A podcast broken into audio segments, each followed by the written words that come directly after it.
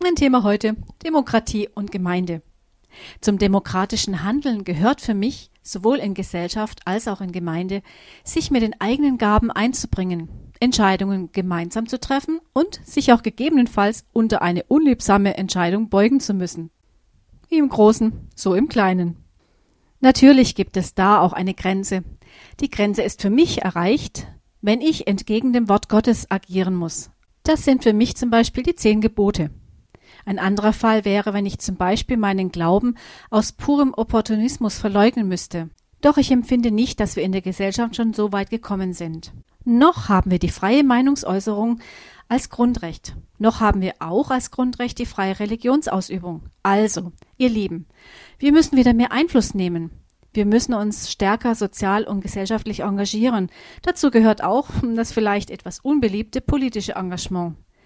Viele Christinnen und Christen halten sich aus der Politik heraus, weil sie sagen, es ist ein, ich drücke es einmal salopp aus, ein dreckiges Geschäft.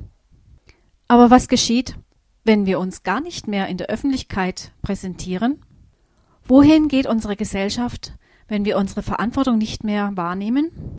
Leider werden Christinnen und Christen, die sich öffentlich politisch engagieren, oft misstrauisch beäugt, bis dahin, und das hat uns leider die Corona-Pandemie gezeigt, sogar mit Morddrohungen bedacht, aus den eigenen Reihen wohlgemerkt.